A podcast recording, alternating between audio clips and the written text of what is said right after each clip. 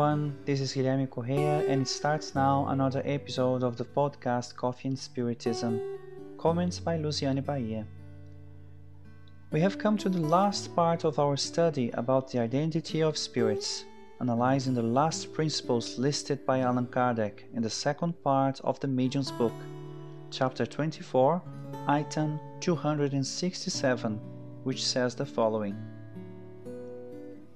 Good spirits may also be recognized by their prudent reserve in regards to all that could compromise individuals. To unveil evil is repugnant to them, while foolish and malicious spirits delight in bringing it into view.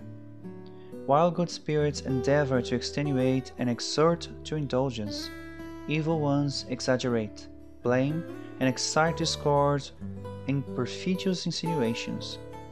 These attitudes without vigilance are due care provoke scandals, which by the instructions of Jesus hold to the one through whom the scandal comes. The behaviors of good spirits are always of discretion, respect. They do not want to provoke fanfare or vexatious situations. Allan Kardec continues. Good spirits only prescribe what is good. No counsel which is not in strict conformity with the purest evangelical charity can proceed from them. Good spirits never make statements that are not in perfect accordance with reason. Every suggestion which is opposed to common sense or to the laws of nature betrays the inferiority of the, its origin and is consequently not to be trusted. In the posture of the good spirits, there is nothing that violates the law of God, not even minimality. They are guided by seriousness and commitment, because they understand the responsibility of actions. In respect to our freedom, they act in a way that inspires us on the path of ascension also respecting our imperfections and ills, but working tirelessly to fulfill the universal brotherhood taught by Jesus. Everything that is contrary to this belongs to the still unhappy attitudes, alerts the encoder.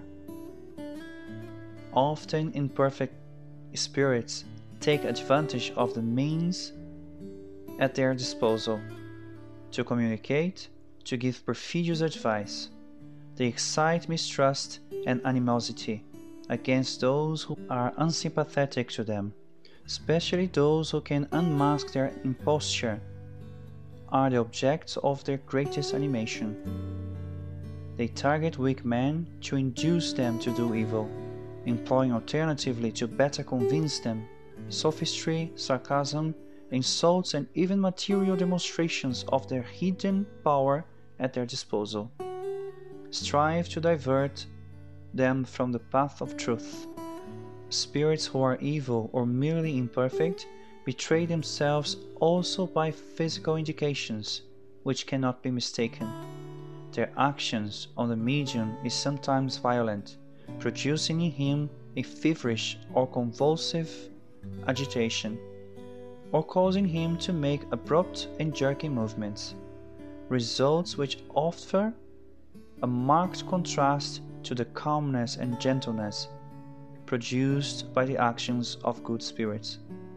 The spirits of men who have busied themselves with one single idea or pursuit during their earthly lives often remain for long periods under the sway of their terrestrial ideas and retain many of the prejudices, predilections, and even manias of their earthly lives.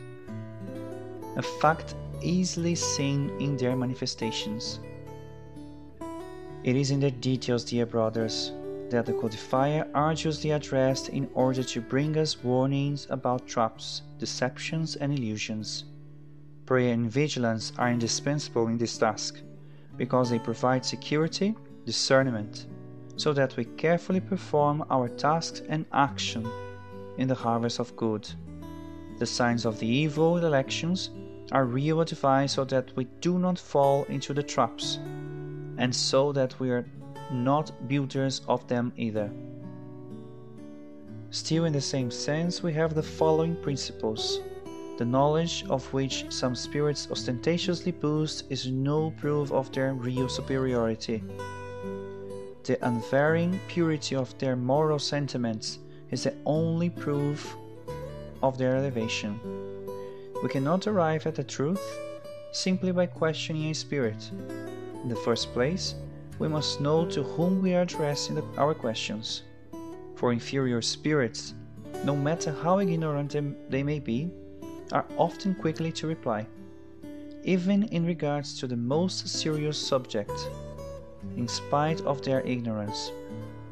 Moreover, even if the spirit who replies was learned in earthly science, while in the corporeal life, it does not follow that he is possessed of high scientific knowledge in the world of spirits. It is only through moral purity that a spirit draws nearer to God, and thus extending the circle of this, his knowledge. Just virtue. The spirits in question 893 of the Spirit's book point out that all virtues for all of them are signs of progress on the upward road. There is virtue in every act of voluntary resistance to the seductive influence of evil tendencies.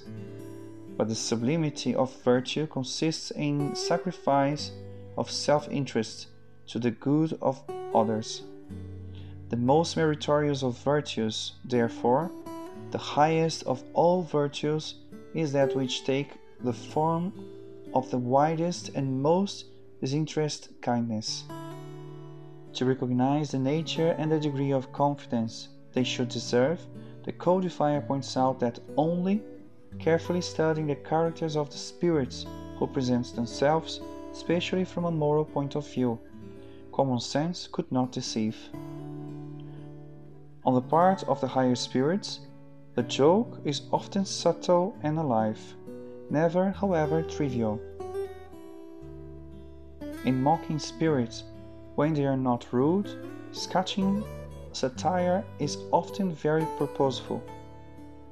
Numerous are Kardec's notes on the investigations of the messages. The contents that are presented by the spirits, and this defines what we seek before Spiritism study, seriousness, commitment, responsibility, and service. And finally, the highlight is to judge the spirits as to judge men. It is necessary first that each one knows how to judge himself. There are unfortunately many people who take their own personal opinions as the exclusive paradigm of good or bad, true or false everything that contradicts them and the way of seeing their ideas and the system they have conceived or adopt seems bad to them. Such people evidently lack of primatial qualities for a healthy assessment, the righteousness of judgment, but they don't even suspect that. It is the defect about which men are most deceived. Thus, dear brother, we have reached the end of our reflections on the identity of spirits, making the responsibility for serious, disciplined, and careful study of what comes to us of the spirits, whether incarnated or disembodied, so that we can contribute correctly to the dissemination of the promised Comforter. Much peace to everyone and until the next episode of Coffee and Spiritism.